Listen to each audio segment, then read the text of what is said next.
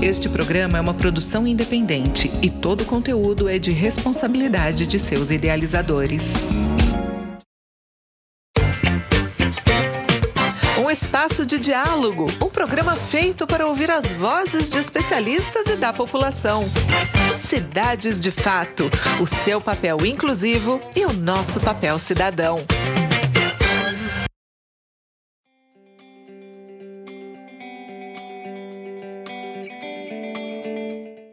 Olá, esse é o programa Cidade de Fato, um programa feito para ouvir as vozes da cidade. Vamos conversar com especialistas e a população sobre as cidades e soluções. Eu sou Érica Nascimento e estão comigo Gustavo Moral. Oi, Gustavo. Oi, Érica. Boa noite. Bom programa para nós. Também está comigo o Gilvan Cunha. Olá, Gilvan. Olá, Érica. Boa noite. Boa noite a todos. E também está comigo hoje o Basoli. Olá, Basoli, boa noite. Boa noite, Érica. Boa noite, Gilvan. Boa noite, Gustavo. Vamos ter um excelente programa hoje. Bom, vale ressaltar que o Basoli ele é professor da Universidade Federal de Tocantins e especialista em cidades. Pessoal, o assunto do nosso programa de hoje é segurança alimentar e nutricional na pandemia. E para falar desse tema relevante, nós vamos entrevistar o Daniel Barbosa dos Santos. Oi, Daniel, tudo bem? Seja bem-vindo. Tudo bem, Érica. Obrigado pelo convite. Bom, o Daniel, o nosso entrevistado de hoje, ele é presidente do Conselho de Segurança Alimentar e Nutricional do Estado do Tocantins.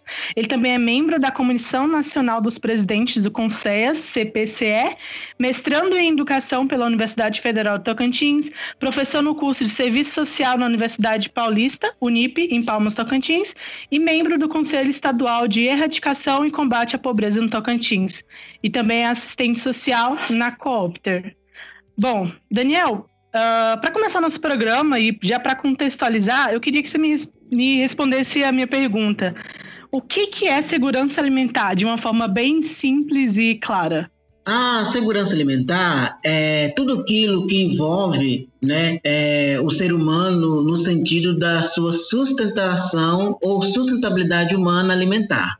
Então, a segurança alimentar ela é tudo aquilo que o, o, o sujeito, o indivíduo, o cidadão, ele busca para é, trazer uma sustentabilidade de vida. Então, a segurança alimentar envolve todos os requisitos e questões.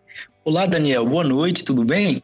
Aqui é o Gilvan que está falando. É, dando sequência na pergunta da Érica, eu já vou fazer um novo questionamento. Daniel, o seguinte: hoje nós sabemos que no Brasil existe uma imensa responsabilidade no que condiz na distribuição de renda que isso é visível, né, entre a população. Mesmo assim, é, nós percebemos que os preços dos alimentos ele é muito caro. Todo dia nós vemos aí um, um aumento significativo, né? É, nesse contexto, é, buscando pensar nesse contexto, é impossível que a população possa conseguir ter uma alimentação adequada e segura. Diante desse fato, quais são as políticas públicas, Daniel, que, que é necessário para que possa sanar esse problema, visando nas questões públicas públicas voltadas do, do, dos representantes do Poder Legislativo, Executivo.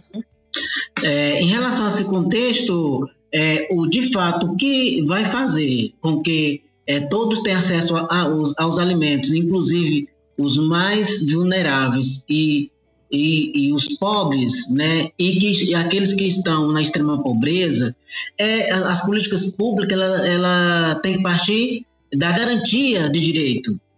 Né? Então, a, nós lutamos pela garantia do direito. Então, partindo do gestor legislativo, é formalização da, das leis que garanta, de fato, esses alimentos para chegar na mesa é, das famílias né, que mais necessitam e que possa, de fato, efetivar todas as políticas que já estão propostas. Então, a dificuldade hoje, dentro desse contexto da pandemia, que se agravou, foi as políticas que já era garantida, que não estava sendo executada de fato conforme deveria ser.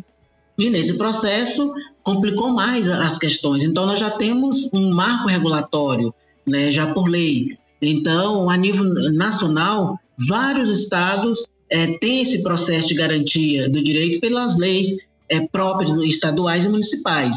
Já no nosso caso, nós temos é, a Lei 2.400, que garanta a, a, regulamentação do Conselho Estadual, mas, porém, nós não temos fundo do, é, que garanta o recurso nesse fundo pelo Estado, que deveria ter, por devido contexto que o Tocantins traz no sentido da questão da insegurança alimentar. Obrigado, Daniel. Aqui é o Gustavo. Seja muito bem-vindo, Daniel. É, a gente sabe hoje que a ONU, no fim do ano passado, afirmou que o Brasil estava caminhando a passos largos, voltando para o mapa da fome. Enfim, base de vários indicadores, como, enfim, é, o IBGE mesmo apontou que, é, em referente aos anos de 2017 e 2018, apontou que 5% da população estava voltando já à, à situação de insegurança alimentar grave, mesmo antes da pandemia. Agora, o Brasil retrocedeu cerca de 15 anos em 5, com mais de 84 milhões de pessoas enfrentando algum grau de insegurança alimentar. E essa insegurança alimentar ela atinge diretamente um público muito específico, população rural, é, população negra, mulheres, e especificamente aqui na região norte e nordeste. Como é que você vê essa questão? Como é que, o que seria necessário para dar uma resposta nesse, nesse período da pandemia para dar um respaldo para essas famílias, para essa população que sofre com essa insegurança alimentar? Bem, é, em 2014 o Brasil ganhou é, o título é, é, de avanço na questão do combate à fome no país. Isso é, foi um contexto que foi um, um, processo que ficou claro que o Brasil estava fora do mapa da fome. Mas quando entra nos outros, é, 2014 para cá, é, se percebe que foi é, caindo esse, é, é, essa ações devido até mesmo às ações do próprio governo federal. E isso foi causando é, problemas na, na vida daqueles mais pobres, das pessoas vulneráveis, que são os mais atingidos. E em 2017, de fato, o Brasil já se estava dando já uma característica do mapa da fome pelas discussões que nós já fazíamos dentro do Conselho Nacional e dentro do Conselho Estadual. Mas em 2018, de fato, se concretiza que o Brasil voltou ao mapa da fome. E esse processo ele é feito com todo discussões com, com, os estados brasileiros, né? À frente aí está a é a Comissão dos Presidentes dos Conselhos Estaduais, que traz todo esse processo histórico. Dentro desses grupos nós temos vários pesquisadores, aonde traz esses apontamentos em diversos programas que deixaram de existir e, e, de atender a população mais vulnerável. Então, isso tudo já vinha acarretando. Quando chegou no período da pandemia, isso foi, se tornou pior.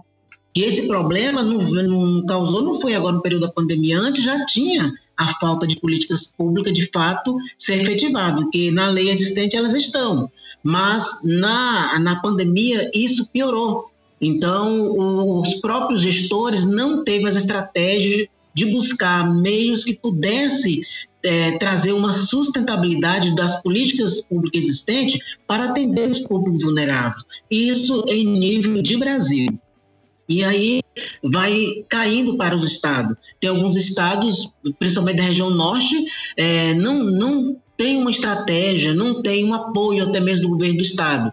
Então, quando se da região norte, Tocantins é o único estado que vinha, que vinha e vem trabalhando todas essas discussões né, do combate à fome e à pobreza, né, e trazendo é, meio de como poder combater essa fome, essa insegurança alimentar aqui no nosso estado. Então, a nós é, procuramos é, dialogar com os gestores, com o governo do estado, e algumas coisas avançaram, mas algumas coisas não conseguiram avançar. Até mesmo a gente percebe por parte é, de dar prioridade nesse contexto. Então, esse processo da pandemia é, causou um impacto muito forte na vida das pessoas é, carentes, né, dos pobres e principalmente daqueles que estão na, na, extrema pobreza, porque nesse período agora da pandemia, quem não não é, não tem o que comer né, nesse período, que antes tinha e agora não tem, ele também entra no registro da, da fome.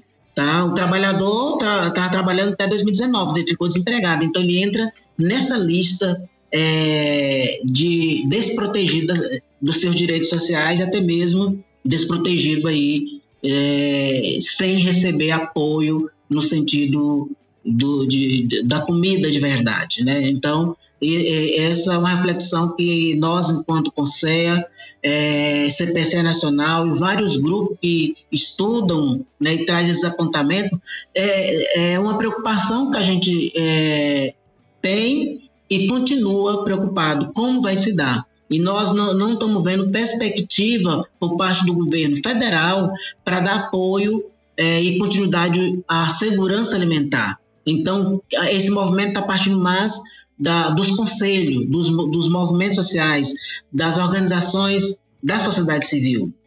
Então, o atendimento é, nesse, nesse processo, ele está sendo, é, é, é, ou dizer melhor, ele veio numa, numa resistência para poder, de fato, é, é, nós conseguimos manter esses alimentos na, na mesa da, das pessoas que mais necessitam porque nós é, criamos um mecanismo, esse mecanismo se dá por parceria, e essas parcerias têm alguns voluntários, algumas empresas que procuram né, o, o próprio espaço, o CONSER, é, e para fazer todo esse processo, e a gente vai se organizando, até mesmo com os projetos que nós é, recebemos por parte do governo para nós aprovarmos para a compra de alimentos também, que passa por esse conselho.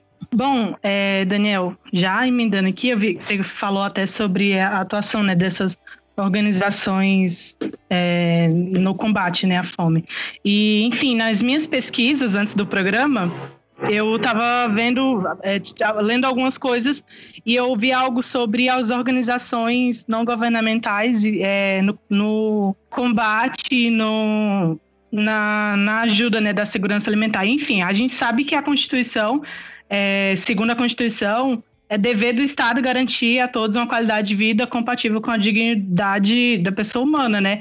E dentre esses está o direito à alimentação do cidadão. E eu, como parte de uma organização social que busca prestar assistência às famílias uh, que esse direito não é assegurado, eu gostaria de te perguntar: como é que você avalia a contribuição dessas ONGs, dessas organizações nessa segurança alimentar. Você vê a atuação da, das ONGs como algo efetivo na contribuição da garantia da segurança alimentar na sociedade? Ou você acha que essa atuação nem faz cócegas no problema?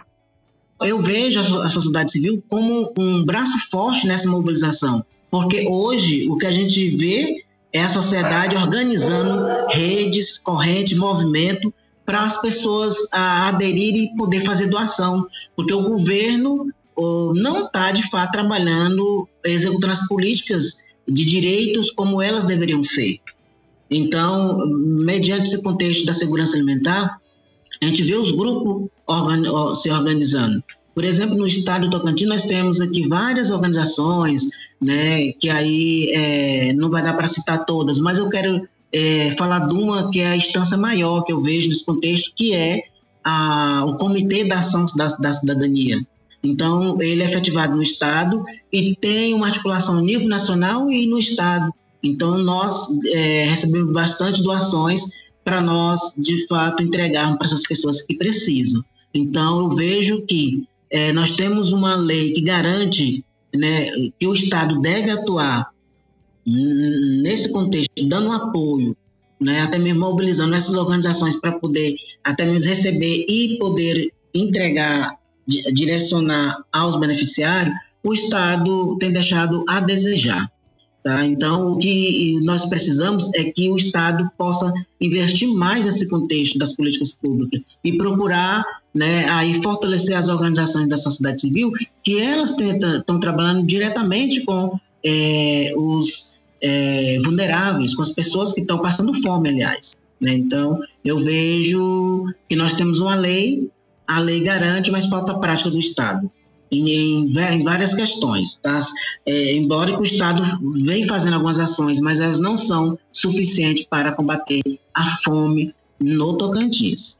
Seria possível, se as pessoas tivessem acesso à terra com mais facilidade, é, os programas sociais fossem voltados para a garantia e o fortalecimento dessa agricultura familiar, seria possível nós erradicarmos um pouco, ou relativamente de, de um grau significativo, para permitir que as pessoas tivessem mais acesso à comida? Nesse contexto, é, hoje, no, no, em 2021, 2020 para cá, né, é, ou melhor, trazendo um, um retrato de 2018 para cá, é, eu vejo que isso não resolveria a, a, problemática. Por quê? Não, o fato não é só receber a terra, mas receber apoio, receber recursos, incentivo financeiro. Isso tem deixado de acontecer. Então, quando se trata da, da, do rural, as pessoas só enxergam o rural como uma parte produtiva, que tem alimento, mas na realidade não é esse contexto que nós estamos vivendo hoje. Hoje mudou tudo. Tá? As terras estão improdutivas por falta de apoio é, financeiro, né, de, de linha de crédito. Então, eu, assim, para o rural, né, rural, de, de fato, eu vejo, e também não podemos dizer que é todas as regiões, mas nós temos regiões que elas são destaque da questão da pobreza, porque as terras deixaram de produzir. E esse contexto deixou de produzir porque não teve incentivo mais por parte do governo. E uma vez que para poder fazer uma lavoura, nem, que seja é, manual, ela precisa é, de adubo, precisa de semente, enfim, todo esse processo tem um custo certo? Então, eu não vejo que resolveria o problema. Agora, poderia resolver o problema se implementasse e investisse recursos nas terras que já existem, nos agricultores que estão já no campo. É isso que eles precisam. Por, por isso que está acontecendo a questão do êxodo rural, porque eles não estão tendo nem mais a condição de produzir. E fora esse, esse aliás, é, e, e, traz também esse retrato da, da produtividade, não só porque eles não querem produzir. Tem a questão também da contaminação do solo, né, dos usos dos agrotóxicos que estão nas, é, próximo das pequenas propriedades. Então, isso traz todo o retrato tá, da improdutividade. Mas para solucionar, é, e dentro da, dos estudos que a gente faz, a gente percebe que, é, havendo um investimento financeiro, aí sim, né, o rural consegue manter essa produção. Bom, vamos continuar a nossa conversa, Daniel. É, é, eu vou, vou é, trazer o enfoque mais para as cidades, né? enfim, para que a gente né, é, tente compreender um pouco esse processo dentro da, das questões urbanas. Né? Então, eu, eu, eu perguntaria para você, né, o, é, o Conselho ele tem atuado é, no contexto urbano? Sim, por exemplo, é, não seria importante a participação do Conselho na revisão de, do plano diretor, por exemplo, municipal, é, especialmente para introduzir políticas públicas né, de apoio às hortas urbanas, tanto as coletivas, né, que Palmas tem um processo, tem uma política de hortas aí, mas que apresenta alguns problemas, e é, quanto às individuais, né? Então, seria que, será que não seria um caminho do, do Conselho ter uma participação mais efetiva nessa discussão, Daniel? Bem, professor, eu vejo um espaço riquíssimo para a discussão da segurança alimentar quando se trata do plano diretor da cidade, né, do município, porque é onde aponta todas as questões aí da real necessidade. Só que, dentro do processo estruturante, quando vão se pensar todo esse contexto do plano diretor, não tem nada direcionado para a questão da segurança alimentar, o que a gente tem percebido, certo? Porque, na realidade, tem que trazer essas temáticas provocativas para poder, de fato, os espaços que discute segurança alimentar aproximar desse processo. Então, é, no município, a gente é, tem percebido isso e não até mesmo não tem participado certo? Porque é dentro do plano diretor é onde vai demarcar os espaços que possa ser utilizado para a produção coletiva, para a produção individual, né? Porque quando está no plano diretor indicando os lotes que estão aí baldios, eles podem ser direcionados como um espaço produtivo. Isso fazendo um acordo com, com os proprietários, por exemplo, tal lote lá não vai construir, mas faz um documento que possa ser cedido para alguém produzir naquela área. Isso precisa é, ser movimentado. E aí a gente percebe que Palmas é a visão mais a questão empresarial, né, e no sentido de gerar emprego, mas também tem que olhar para aqueles que não, que não conseguem um emprego devido à escolaridade e a forma de manter é, esse contexto de acesso aos alimentos, essas pessoas eles podem cultivar é, hortas comunitárias nesses espaços que possa ser já, já garantido pela, pelo próprio município e nesses lotes que estão aí é, vagos sem produção. Né? Então eu vejo que esse, essa discussão do plano diretor é fundamental, certo? Obrigado, Daniel. É, eu até complementaria, então, é o que você colocou, né? né? Aí, é, até trazendo um pouco para o objetivo 11 da Agenda 2030, que é, é uma agenda da ONU que, né, que tem aí, que interrelaciona, inclusive, é, nas metas do Objetivo 11 a integração das áreas urbanas, periurbanas e rurais. É o que deveria ocorrer quando são elaborados e revisados os planos diretores. Né? Ocorre o seguinte: as cidades brasileiras elas estão crescendo de maneira desordenada, ocupando as áreas rurais, transformando as áreas rurais em áreas urbanas. Né? A gente chama isso de expansão urbana. Né? Então, é, é, e aí a gente tem uma movimentação né? dentro do plano plano diretor é, é, em relação à tratativa dessa questão, porque o plano diretor é municipal e aí ele tem que tratar também da área rural e da área periurbana. E é, não haveria a possibilidade de nenhuma movimentação do, do Conselho. Como é, você até colocou, não há oportunidade da tratativa da área é, urbana especificamente, mas não haveria a necessidade né, de, de é, se discutir né, a, a, ocupação dessas áreas rurais e periurbanas, principalmente, porque é, elas, elas terminam comprometendo significativamente esse processo da, da, da alimentação, né, da, das áreas é, do, do, chamado cinturão verde, né, que nós não temos em Palmas e algumas cidades é, se utiliza do cinturão verde, inclusive para o abastecimento. Então, eu, queria é, entender um pouco é, o que que o, o que que você pensa é, é, dentro dentro dessa interlocução que você tem no conselho eh, de Segurança Alimentar. Bem, então nesse espaço, como se discute toda essa garantia, tem, eh, o município teria um setor, de fato, por exemplo, a gerência de segurança alimentar, que não é, é um setor dentro da, é, da Secretaria Rural, Desenvolvimento Rural, mas sim dentro da Secretaria de Assistência Social, que trabalha todas as políticas. E, nesse contexto, é, a Secretaria de Desenvolvimento Rural trabalha, trabalharia com apoio aí nesses projetos, porque trabalha é, esses projetos vêm um trabalho de, um, de uma questão social, certo?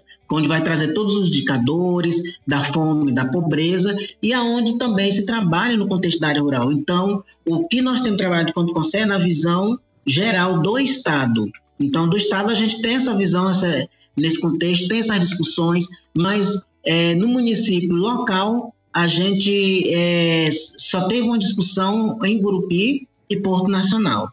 Palma, a gente não teve uma discussão, porque devido não tem esse espaço. Tá? É, o município deveria ter uma gerência de segurança alimentar que trata todas essas questões, a qual foi posta aqui. E daí vai se direcionando para o plano diretor, enfim, todo esse contexto ajuda a construir né, as ideias e dar sentido às coisas certo? Então, quando se trata do cinturão verde, realmente Palmas não tem, né? Porque é, Palmas, quando se trabalha a questão da produção, a visão muito de quem está na frente, os gestores, trabalha a questão das tecnologias. E as tecnologias, eles vêm mais para um produtor que já tem condições adequadas para se adaptar, mas aqueles que não têm, eles não recebem. Então, há uma desigualdade social em todo o contexto certo? E quando traz para a área urbana, ainda é pior, porque as pessoas que trabalham com as hortas urbanas, o apoio da prefeitura é mínimo. Então, os produtores precisam de, de acessar essas políticas públicas. Ser reconhecido como os produtores, é, como os agricultores urbanos. Porque aí o município também pode criar uma lei que rege todo esse processo baseado na, na, na lei federal, para também esses, esses grupos pequenos urbanos poder ter a sua sustentabilidade produtiva. Tá? Então, Palmas, é, a gente vê muita produção, mas elas são informais. Ok, é, Daniel, assim, uh, o, que a gente identifica né, na, nas periferias da, da, das cidades, né, é, é, justamente a, a, a, questão dos indicadores, né? Então a gente verifica né, que lá está a baixa renda e que lá existe um, um, um mapa da, né, da, da, fome, enfim, essa estruturação toda que, que termina se deslocando para as periferias é, da cidade. Então, é, é assim, o, o, o, Conselho tem, tem, tem é, trabalhado indicadores é, relacionados a, a, a, essa detecção especificamente e, e existem algumas ações específicas né, voltadas para mitigar né, esse grande problema dessa relação periférica é, para que tenha para que seja conduzida né, de uma maneira que, é, que, que, as, que as pessoas né, consigam é, ter acesso de alguma maneira né, a, a essa, essa a, a, resolução desse grave problema? Sim, a gente tem trabalhado muito com esse contexto da regulamentação e do reconhecimento. Temos elaborado os relatórios das conferências, que vem demanda bastante dos municípios, né? vai se discutindo e nós encaminhamos esses, esses relatórios para os, os municípios, né, é, vai para a Secretaria da Assistência, da Agricultura, Rural Então, falta efetivar né, é, essa busca, que a problemática ela existe, ela tem. Por exemplo, o pessoal é, urbano ele não tem DAP, então tem vários recursos que podem ser disponibilizados para esses agricultores, mas eles não acessam porque eles não têm a DAP urbana. Foi criada a lei nacional, porém poucos estados aderiram. E o Tocantins não tem é, uma lei direcionada para a emissão de DAPs urbana. Ainda eles fazem, acho que é a instância da Rural Teams, mas é baseado na lei nacional. Mas o próprio município ele pode é, reconhecer esses produtores através da lei e efetivar ele dentro do programa nacional e assim emitir as DAPs. Então são os indicadores é, que são que traz que a gente traz quando consegue que, que já é muito tempo que exige esse, esse contexto. E aí aqueles é, produtores que ficam nas periferias, é, eles não têm muitas condições de estar de, de tá mantendo uma produção grande. Por exemplo, quando chega no período da chuva, eles não têm condição de fazer a, a plasticultura, certo? Então, esse é um problema que se tem. Então, no, no período do verão, eles trabalham normal, mas aí você vai mais para a parte do centro, você vê é, as, os, os agricultores têm mais condições com hidroponia permanente. Então, quer dizer, a produção dele não para, não, tem, não é interrompida. Mas ele tem condição própria, o recurso, mas aqueles que não têm, ela é interrompida. Então, isso aí, existe esse contexto que pode ser resolvido, né? Só para o nosso ouvinte entender, fala um pouquinho para a gente da DAP. Você falou DAP, DAP, DAP, é, é, é uma, DAP sigla, é, é uma sigla, da, passa para a gente o que, que significa e o contexto dessa DAP para o nosso ouvinte entender. Ok, professor. A DAP é a Declaração de Aptidão. Essa, essa declaração de aptidão, ela reconhece o produtor como agricultor. Esse é um documento do produtor. Então, ele fala que é produtor, mas na área urbana, mas ele não tem nenhum documento que fala que ele é produtor. Mas a DAP, sim. Lá está dizendo que a, que a parte é, de renda dele vem da área urbana, dessas áreas pequenas que ele trabalha. Então, ele é um, é um agricultor urbano. Então, ele é um agricultor reconhecido e formulado, tá? Então, essa DAP dá vários direitos para eles, de acesso a crédito, né, até uma aposentadoria, enfim, tem vários benefícios. Acesso às políticas públicas é, destinada à, à, à questão urbana e vários outros contextos. O contexto educacional, de formação. Então, tudo isso é comprovado né, para que ele possa garantir o acesso às políticas públicas. Uh, Daniel, uh, para ir, concluindo o nosso trabalho uh, e aproveitando a sua experiência, né, quais sugestões você daria para, é, se não resolver, resolver por completo, pela sua complexidade, é, mas que é, indicativos né, que é, mitigasse esse problema e que é, possibilitasse a gente melhorar né, esse, esse, a situação né, da, dessa população que sofre né, com, com a questão da segurança alimentar. Professor, posso emendar na sua pergunta? Aqui, é, o senhor falou, é, Daniel, você falou sobre é, mecanismo para garantir essa segurança alimentar, e o professor mencionou isso agora também. E aí a gente tem um dado que é meio alarmante, né? Que na última pesquisa que a gente tem conhecimento do GSI, agora em 2021, o preço da cesta básica, os itens básicos determinados pelo próprio governo, chegou a 654 reais, 15 centavos em algumas capitais, como São Paulo e outras. É, a gente teve o auxílio emergencial aí, né, até o, o começo desse ano, e agora caindo a proposta para 200 reais. Quais, junto nessa resposta, da pergunta do professor Basoli, que alternativas que o, o, conselho e você com sua experiência, como o professor falou, poderia dar para dar esse respaldo, né? Uma solução para esse momento tão grave que é essa pandemia? Bem, nesse processo da segurança alimentar, o que a gente hoje é, vê para poder dar continuidade é de fato investir nas políticas existentes, nas políticas que já existem de segurança alimentar, que são a questão dos programas, que tem o PA, que é o Programa de Gestão de Alimento, tem o PENAI, que é o Programa Nacional de Alimento, tem aí o Compra Direta, que é do próprio Rural Teams. Esses espaços, eles são os espaços de geração de renda, quer dizer, o agricultor ele tem condição, os que produzem, vender para os programas, e esses alimentos ser distribuídos para as pessoas que são carentes. Então, é fortalecer esses programas. E os programas que hoje está em vigência, eles estão é fragilizados. E isso é uma ameaça muito grande para o país. É, é uma, uma questão de, de, de um olhar humano. Então, o governo precisa olhar para esses programas e reconhecer que eles, esses programas conseguiu tirar as pessoas da insegurança alimentar, conseguiu tirar as pessoas da fome, porque gerou renda para o produtor e os alimentos distribuídos na cidade. Porque quem produz para a cidade alimentar não é o grande produtor, é o pequeno ah, produtor. São os pequenos produtores, os agricultores familiares. Isso já é comprovado pela ONU, por todos os pesquisadores, porque nós não comemos soja, nós não comemos sorgo, nós comemos alimento. E esse alimento ele precisa chegar na mesa dos brasileiros. E a partir que cai essa produção, a cidade vai passar necessidade. Tá? Então, outro contexto que também vem contribuindo são a produção urbana. A produção urbana tem dado destaque muito grande a nível de país, certo? Então, é, potencializar esses espaços para garantir, de fato, a segurança alimentar. E, e também é, observar o que já está sendo proposto e criar as estratégias. Quais são as estratégias?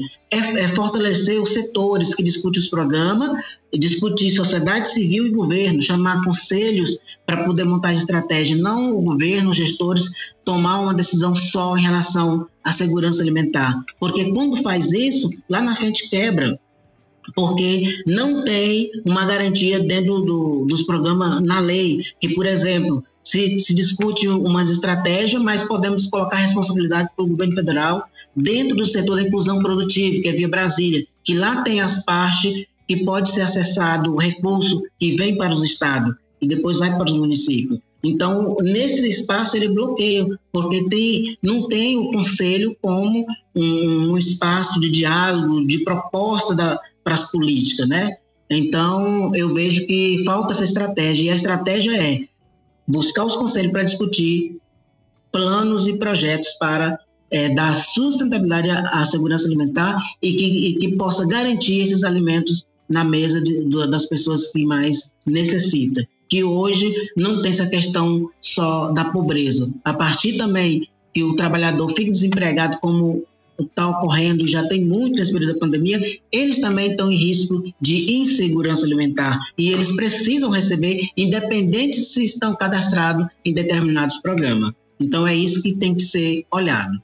E a outra questão né, que foi colocada nesse processo é, da pandemia, né? Eu acredito foi isso, é, no final, dizendo que a nível nacional o contexto que aponta ele é estarrecedor da pobreza, dos moradores de rua, pessoas morrendo de fome. Tem pessoas que estão morrendo não é de doença, é de fome, de falta de comer. As pesquisas apontam isso, é, é, pessoas com cinco dias sem alimentos, né, morando na cidade. Enfim, e o número de pessoas que cresce, que depende de apoio, ele é muito enorme. Então, o Brasil hoje, de fato, ele está caracterizado como um país que existe fome e pobreza. E essa pobreza ela vem crescendo a mais do que já existia, certo? Pelo alto número é, de desempregos e, e esse todo o contexto que vem trazendo também a pandemia. Certo. Bom, nós estamos chegando ao fim do nosso programa e eu não poderia deixar de pedir para o nosso convidado de hoje, né, o Daniel, fazer suas considerações finais. Então, fica à vontade, Daniel.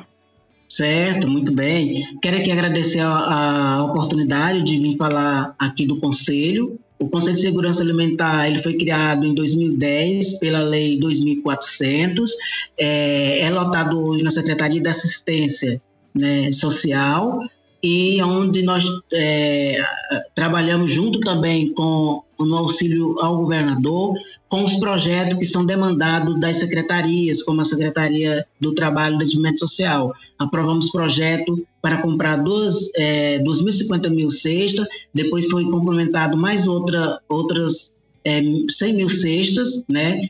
para poder, de fato, entregar para essas famílias. Então, essa discussão entre é, é, a secretaria e o conselho tem bastante é, diálogo, porque esses recursos estão é, no Fundo da Erradicação da Pobreza.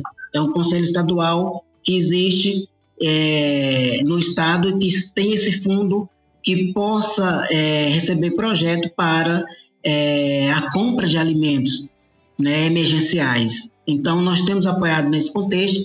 Temos também aí o apoio do Projetação Cidadania, que o ano passado fizemos a campanha Natal Sem Fome, envolveu vários parceiros, inclusive a própria Universidade Federal Tocantins, a UFT, né, é, o Mesa Brasil e, e outros espaços de, de organizações é, que nos, nos ajudaram, aonde nós arrecadamos aí 5 mil cestas, que foi distribuído para 17 municípios, que a gente conseguiu atender, e atendendo em média de 25 é, organizações não governamentais. Então, o nosso papel é fazer provocações e mostrar para os gestores que tem mecanismo de trabalhar a questão de segurança alimentar com os recursos existentes. Então, basta planejar e direcionar que ah, nós conseguimos trabalhar, certo? E Palmas aqui, nós temos é, um número muito grande de pessoas que necessitam desse apoio. Então, o próprio município precisa criar estratégia, criar um setor que não tem, que trata da segurança alimentar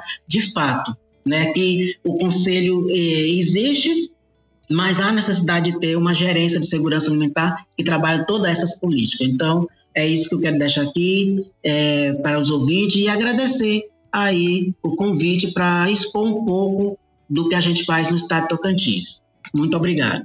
Agradecemos imensamente nosso entrevistado, Daniel Barbosa dos Santos. Também agradecemos a equipe do projeto Cidade de Fato e especialmente a você, o nosso ouvinte. Na semana que vem voltaremos com novos temas e novas entrevistas para vocês. O Cidade de Fato de hoje contou com Érica Nascimento na locução, Gustavo Amaral e Juvan Cunha no apoio e desenvolvimento, Rodrigo Basoli no apoio técnico e professor Basoli na coordenação geral e consultoria. Uma boa noite e até o próximo programa.